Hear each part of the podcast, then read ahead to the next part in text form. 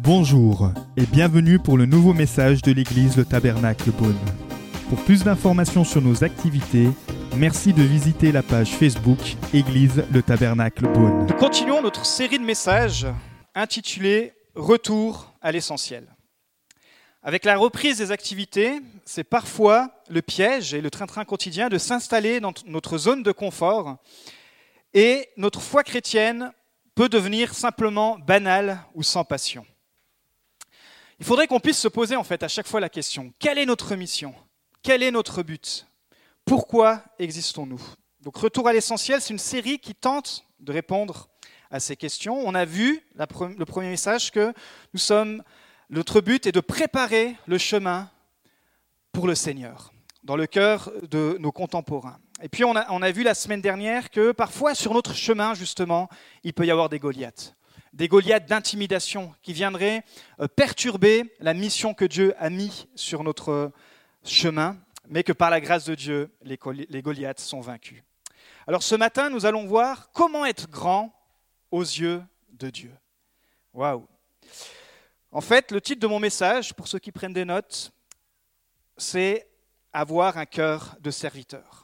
Parce que pour être grand aux yeux de Dieu, ça passe par avoir un cœur de serviteur. Nous allons lire le texte dans Marc 10, des versets 32 à 45. Si vous n'avez pas de Bible, on peut aussi vous en remettre une gratuitement. Marc 10, versets 32 à 45. Ils étaient en chemin pour monter à Jérusalem, et Jésus allait devant eux.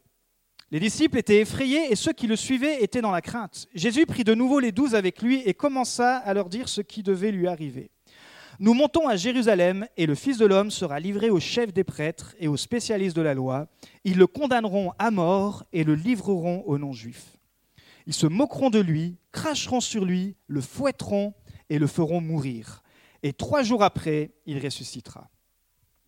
Jacques et Jean, les fils de Zébédée, s'approchèrent de Jésus et lui dirent Maître, nous voudrions que tu fasses pour nous ce que nous te demandons. Il leur dit Que voulez-vous que je fasse pour vous?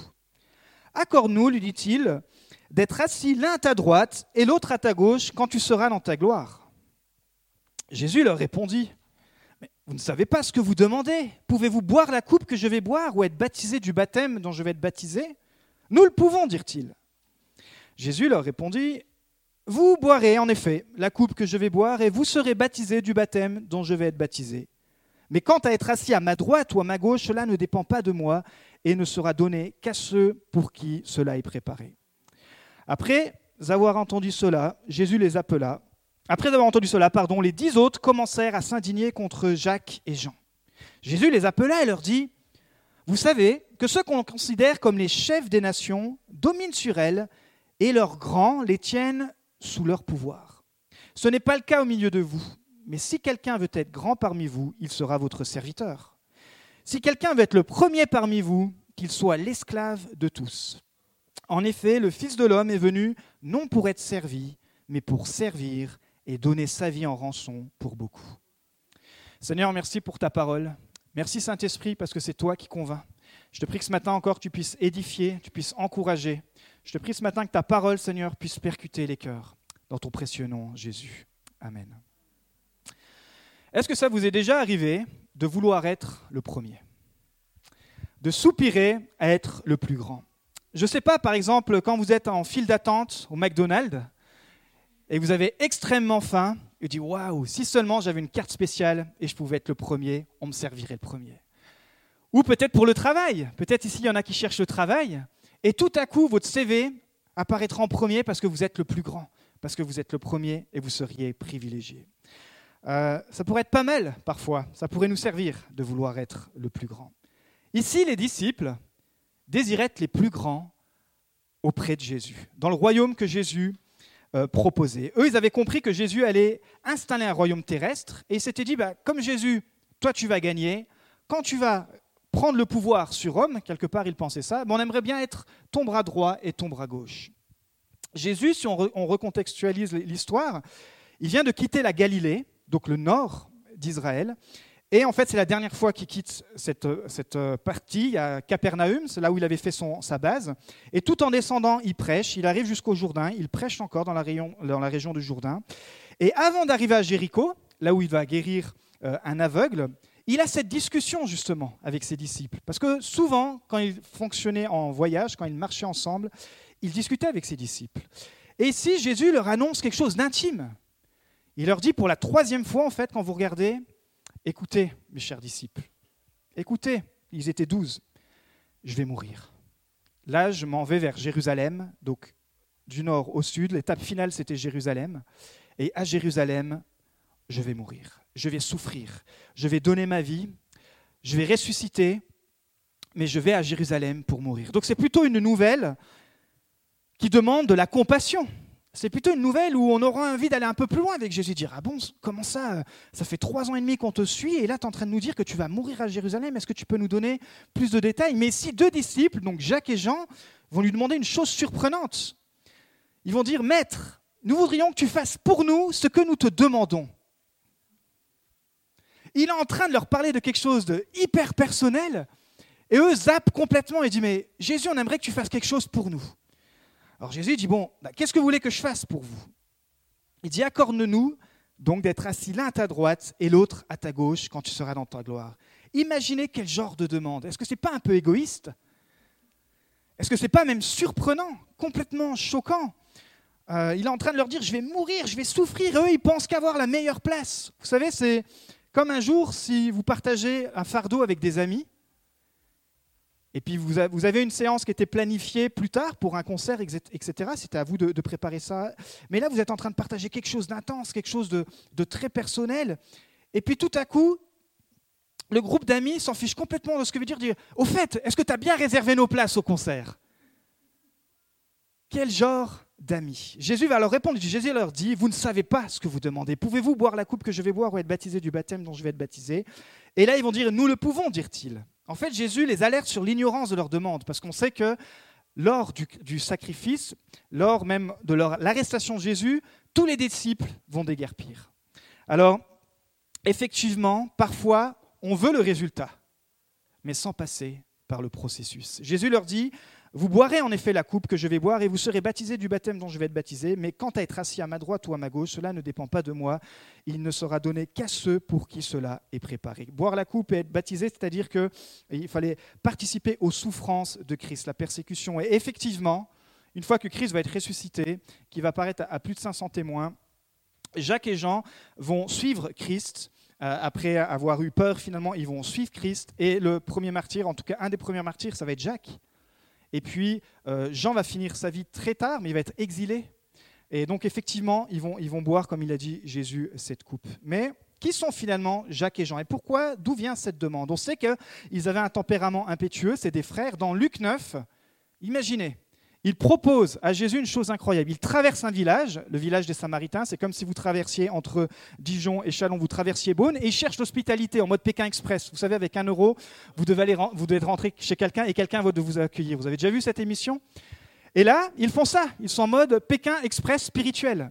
Et ils frappent à toutes les portes des Samaritains et aucun Samaritain ne veut les recevoir. Pourquoi? Parce qu'il y avait du racisme entre Juifs et Samaritains.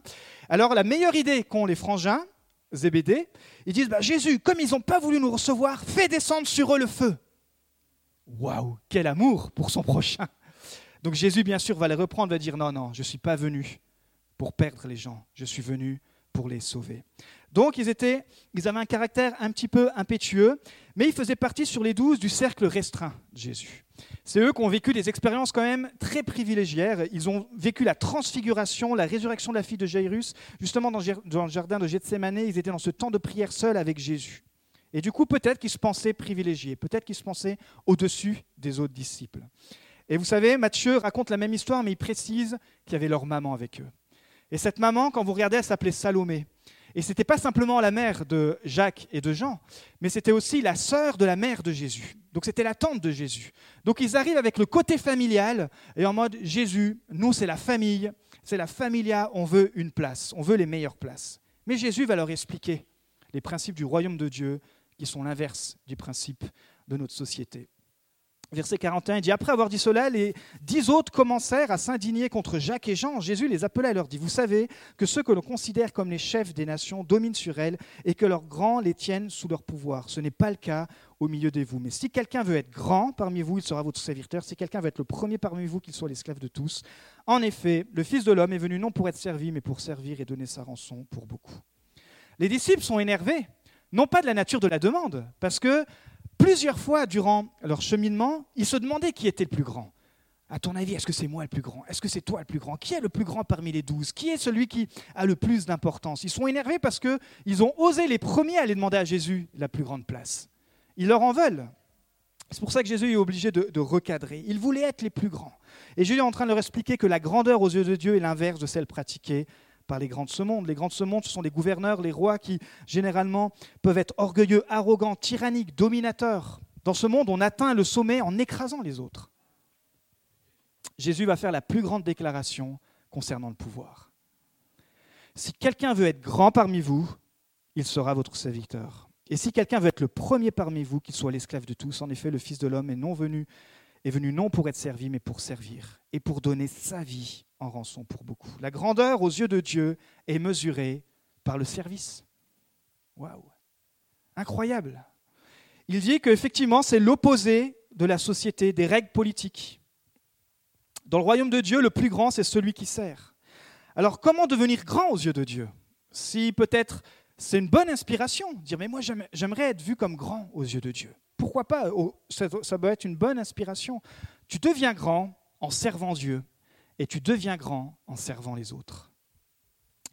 Dans Jean 13, 35, il dit, c'est à cela que tous connaîtront que vous êtes mes disciples, si vous avez de l'amour les uns pour les autres. Comment pratiquer l'amour les uns pour les autres En se servant les uns les autres. Servir Dieu en servant les autres, ça nous rend humbles et ça demande de l'humilité. Et le contraire de l'humilité, c'est l'orgueil. Et vous savez, il y a cette définition du pasteur John MacArthur qui dit l'orgueil est le péché fondamental de l'humanité et la source de tous les autres péchés.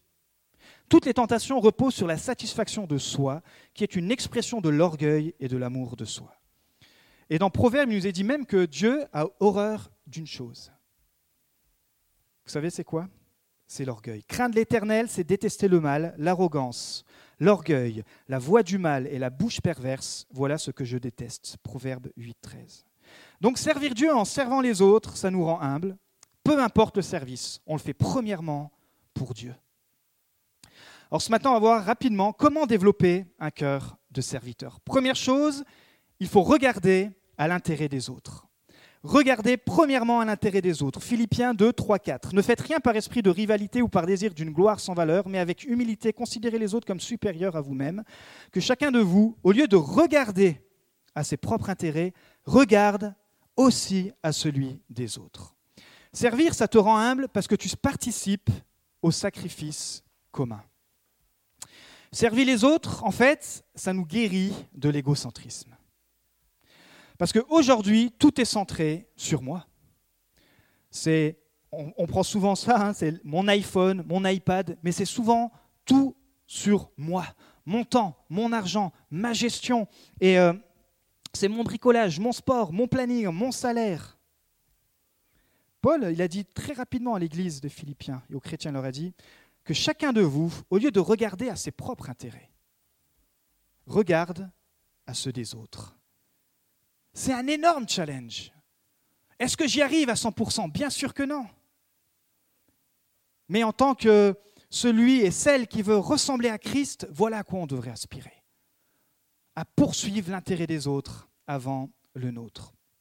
Et c'est pour ça que ce matin, j'ai voulu présenter l'équipe de service, non pas pour en faire trop, mais juste pour vous dire que effectivement, on se rend compte que pour que l'Église tourne, pour que le royaume de Dieu avance, il faut des gens qui servent les autres.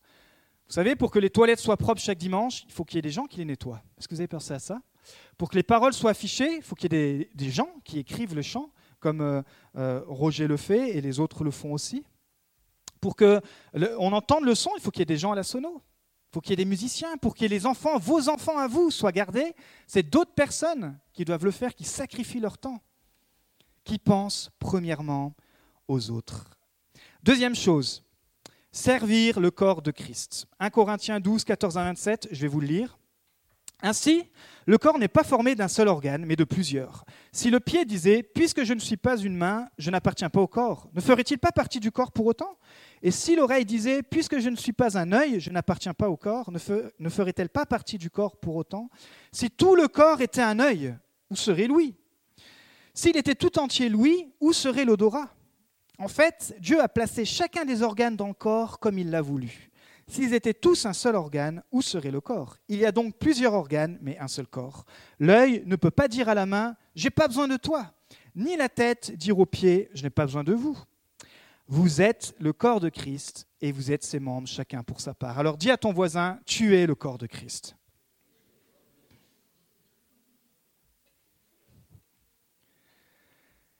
Paul compare l'Église à un corps. Je pense que c'est facile à vous imaginer. On a tous un corps?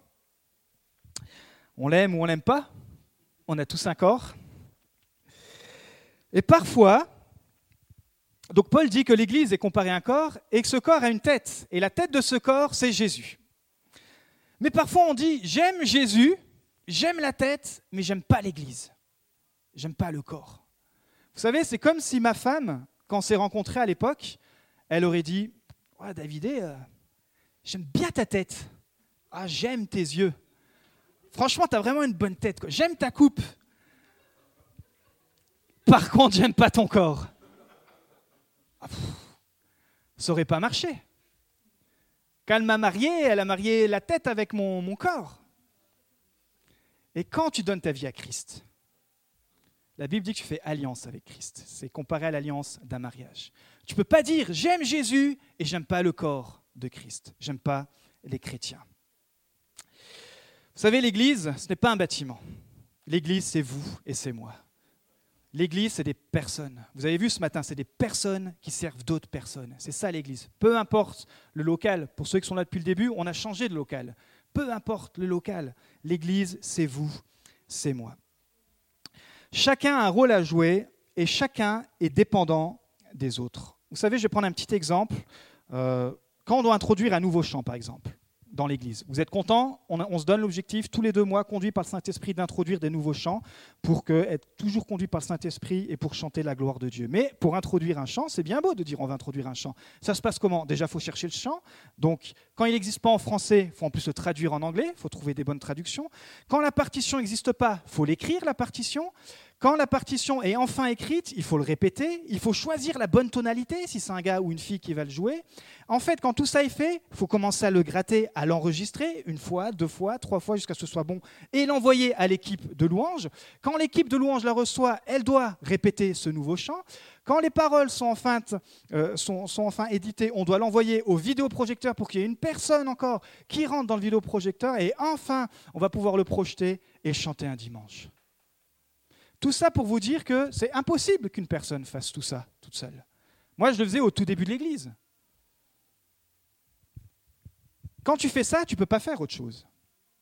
Mais quand chacun dans le corps prend sa place, aujourd'hui on a une équipe et c'est génial parce qu'on peut très rapidement introduire un nouveau chant. Et c'est une vraie bénédiction et c'est le même cas pour les enfants, c'est le même cas pour tout ce qui se passe dans le service. C'est juste pour vous ouvrir les yeux que c'est énormément de petites tâches mais que quand chacun prend son rôle, et eh ben alors ça soulage tout le monde et on fait avancer le royaume de Dieu. Mais souvent, nous avons un problème, nous n'aimons pas ce que nous sommes. Ici, c'est ce qu'il dit Paul. Il dit le pied, il aimerait bien être une main, mais on est d'accord que si tu avais des pieds à la place des mains, ça serait dur socialement.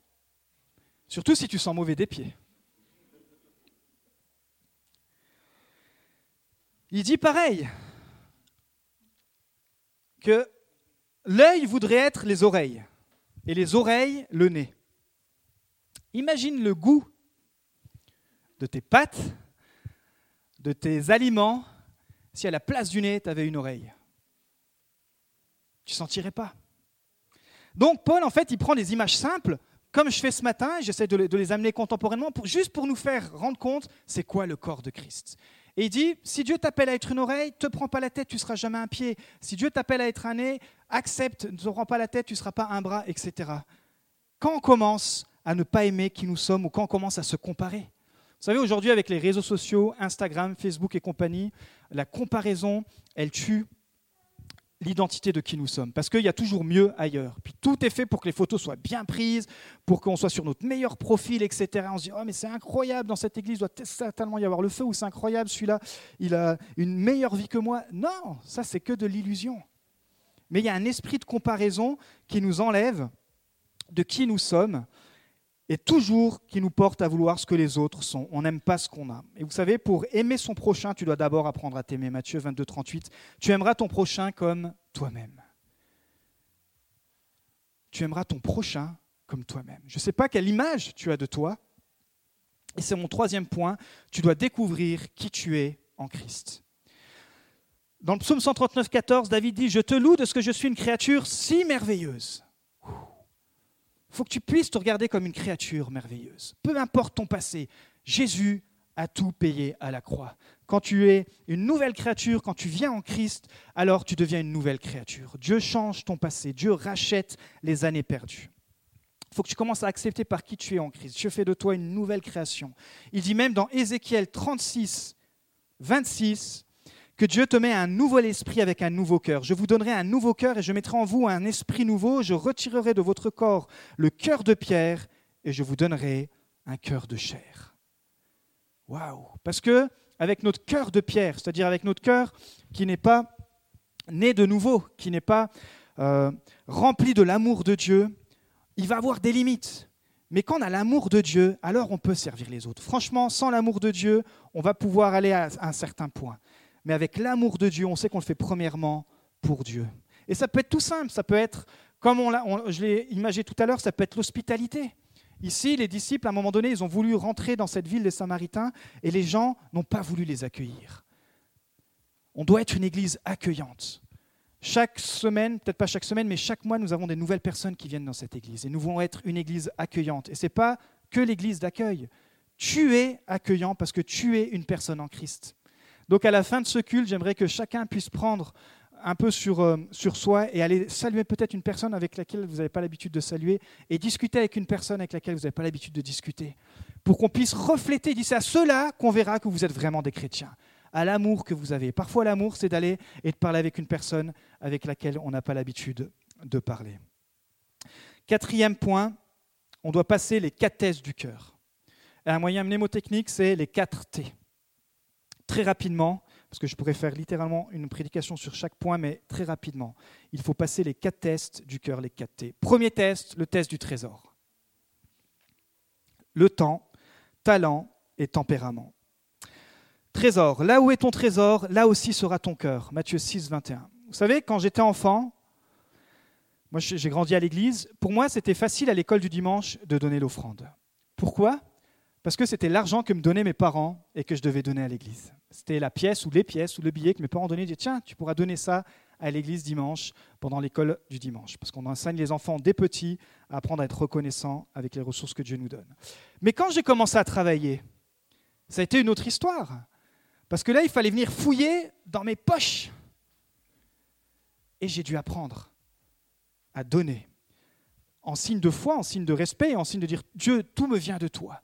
Mon trésor, il veut être, Seigneur, premièrement, je veux te le donner. Et je veux que là où sera mon trésor, là aussi sera mon cœur. Quand tu donnes ton, trésor, une partie de ton offrande, une partie de ta dîme, pour le royaume de Dieu, alors ton cœur s'y attache. Je prends souvent cet exemple. Vous savez, moi, je ne suis pas un fan de sport. Je sais, ça ne se voit pas physiquement. Mais imaginons, on prend un sport qui n'a rien à voir, pour vous imaginer. Imaginons qu'à Beaune, ils organisent un concours d'autruche. Rien à voir, on est d'accord. Hein. Personne ne s'intéresse à ça. Mais tout à coup, je mette, je dis n'importe quoi, 500 euros sur l'autruche gagnante. Qu'est-ce qui va se passer? Même si je ne me suis jamais intéressé aux autruches, même si je me suis jamais intéressé à ces courses-là, mon cœur va s'attacher et je vais faire tout ce qu'il faut. Je vais me renseigner sur les autruches, je vais voir le coach, je vais voir pour que mon autruche gagne. Parce que mon trésor est dans l'autruche et mon cœur s'y est attaché. Ah, il n'y a pas d'autruche là. Quand tu mets ton trésor dans le royaume de Dieu, ton cœur s'y attache. Parce que tu sais que tu fais avancer le royaume de Dieu. Et je peux le dire librement parce que, comme vous le savez, ni ma femme ni moi, nous sommes payés, nous faisons ça bénévolement, et nous savons que c'est une telle bénédiction de pouvoir rendre à Dieu une partie de ce qu'il nous donne. Donc la première chose, c'est On a dit le trésor. Deuxième chose, c'est le temps. Fidélité dans notre engagement. Ecclésias 7, 8, la première partie du verset. Mieux vaut la fin d'une chose que son commencement. Parfois, on est tout feu, tout flamme, même euh, dans l'engagement pour Christ, dans notre conversion. Mais l'Ecclésiaste c'est la fin d'une chose. Comment ta foi va grandir à la fin de ta vie? Et on espère, et c'est l'objectif qu'on se donne, c'est de ressembler à Christ. Pas juste de commencer comme un feu de paille et petit à petit de s'éteindre. Et aussi dans le temps, il y a la loi des saisons. Dans Ecclésias 3, vous pourrez lire tout le chapitre, il dit, il y a un temps pour tout. Je ne sais pas dans quelle saison vous êtes, mais il y a un temps pour tout. Un temps pour rejoindre une église, un temps pour servir, un temps pour prendre du repos, un temps pour s'engager, un temps pour prier, un temps pour pleurer, un temps pour donner, un temps pour voir sa famille, un temps pour se consacrer. Il y a un temps pour tout. Je ne sais pas dans quelle saison vous êtes, mais quand vous êtes dans la saison de Dieu, alors vous êtes bien dans vos baskets. Alors vous êtes bien dans qui vous êtes. Faut vivre la saison, faut vivre dans la saison de Dieu. Troisième chose, après avoir vu le trésor, le temps, c'est le talent. Bon et fidèle serviteur, tu as été fidèle en peu de choses, je te confierai beaucoup. Matthieu 5, 23. Jésus nous appelle à être des bons intendants. Vous et moi, nous avons tous reçu des ressources. Mais comme je dis, parfois on compare, dit, ah, celui-là, il a tellement reçu, il peut faire plein de choses, et moi, j'ai rien reçu. Non, toi, tu as reçu. Peut-être tu as déjà même des dons naturels. Peut-être même dans le monde séculier, certaines personnes voient les dons que tu as. Dieu veut racheter ça pour que tu puisses le donner au royaume de Dieu. Et il dit que quand tu es un bon gestionnaire, alors Dieu peut te confier plus. Dans 1 Timothée 4,14, il dit Ne néglige pas le don que tu as reçu. Ne néglige pas. On néglige tellement notre vie spirituelle parfois, parce qu'on est pris par tellement de choses. Et Paul dit à Timothée, son jeune pasteur, ne néglige pas le don que tu as reçu. Qu'est-ce que ça veut dire? Ça veut dire qu'il faut travailler, travailler et travailler. Travailler, travailler et travailler. Travaille ton don, travaille ce quoi Dieu t'a mis à cœur.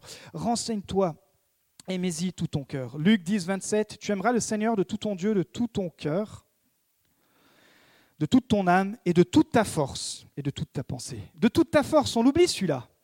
Parce que parfois, on est tellement fatigué par la vie qu'on n'a plus la force de servir Dieu.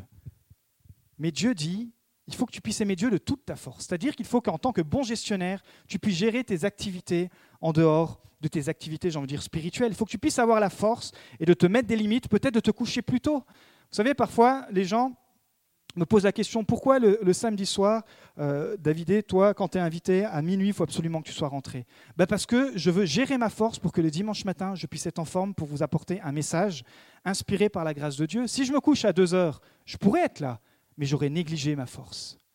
Donc, c'est un sacrifice, effectivement. Mais c'est quand même, ça va. Se coucher à minuit, c'est pas non plus euh, l'heure des poules, comme on dit. Temps, trésor, talent. Tu sais que tu as reçu un talent? Et le dernier, c'est le tempérament.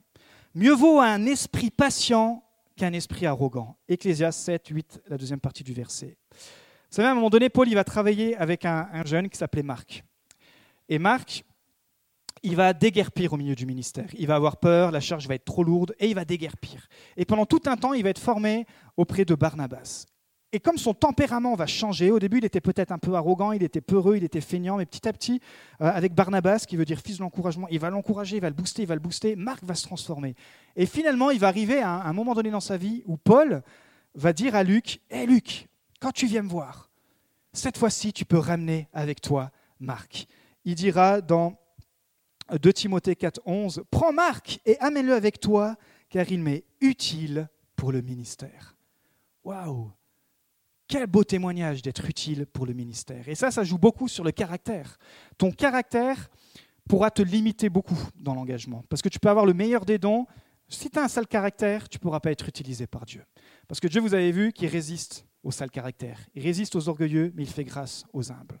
Et c'est pour ça qu'on voit souvent, mais comment cette personne, j'aurais jamais imaginé qu'elle pouvait faire ça Oui, parce que quand tu es limité dans tes dons, tu peux encore plus compter sur Dieu. Et alors la grâce de Dieu amène le surnaturel dans ta vie.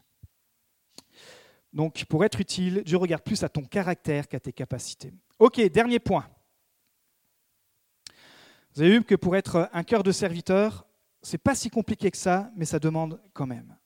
Ça demande de servir premièrement les autres. Ça demande de servir le corps de Christ. Ça demande de découvrir qui tu es en Christ, de passer les tests du cœur. Et puis finalement, ça demande d'être planté dans la maison de Dieu. Waouh. Nous n'allons pas à l'église. Nous sommes l'église encore une fois. Mais pour servir l'Église, il faut être planté dans une Église. Dans le psaume 92, 13-14, il est dit, Les justes poussent comme le palmier, ils grandissent comme le cèdre du Liban, plantés dans la maison de l'Éternel, ils prospèrent dans les parvis de notre Dieu. Waouh Quand tu es planté, je vous ai dit que tu grandis. Tu grandis spirituellement. Waouh Quand tu es planté, nous a dit que tu prospères. Ou d'autres versions disent que tu fleuris.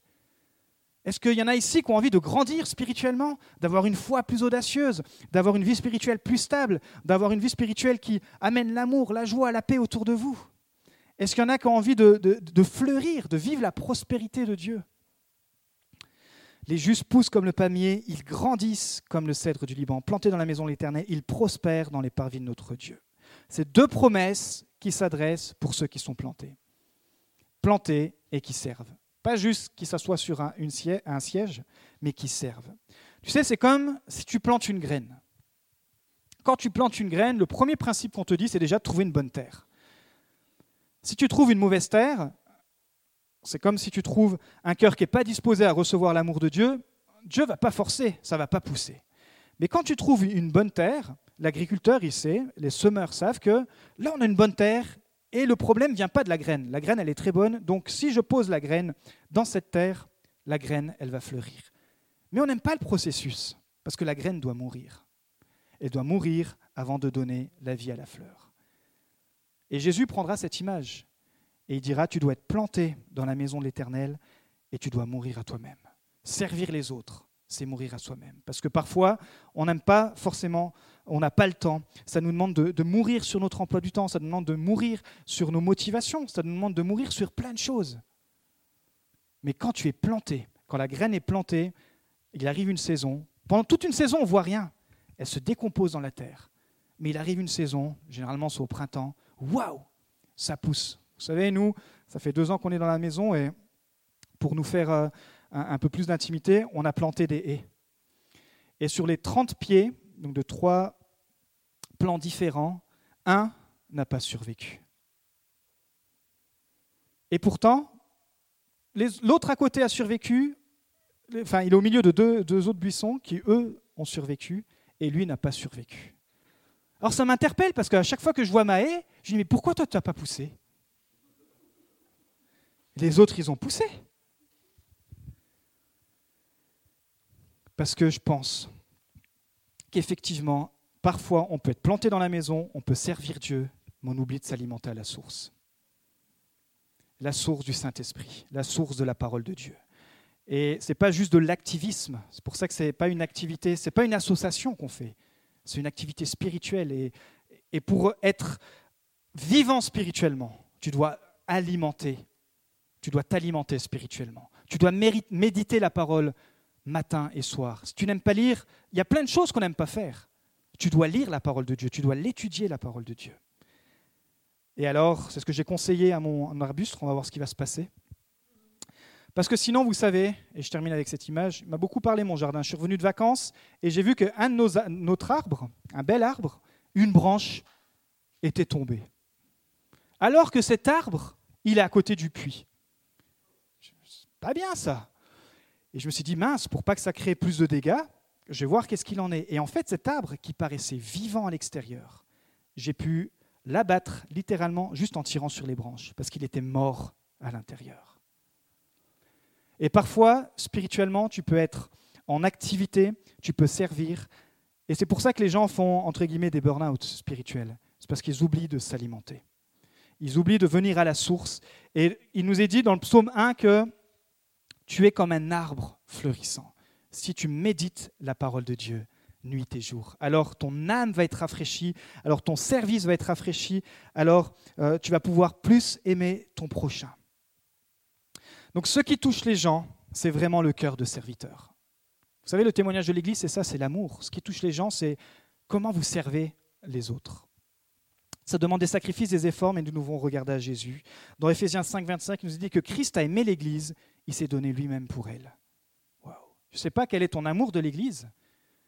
Peut-être tu as vécu des traumatismes dans l'Église et tu as besoin de guérison, mais Christ a aimé l'Église et il s'est donné lui-même pour elle. Jésus a tellement aimé l'Église qu'il a donné sa vie. Donc la grandeur aux yeux de Dieu se mesure par le service, servir les intérêts des autres avant les siens, servir le corps de Christ, passer les quatre tests du cœur de serviteur, savoir qui nous sommes en Christ. et il faut être planté dans la maison de Dieu. Levons-nous, nous allons terminer par la prière. Nous espérons que vous avez apprécié le message de cette semaine. Pour plus d'informations sur notre Église, merci de visiter la page Facebook Église le Tabernacle Beaune.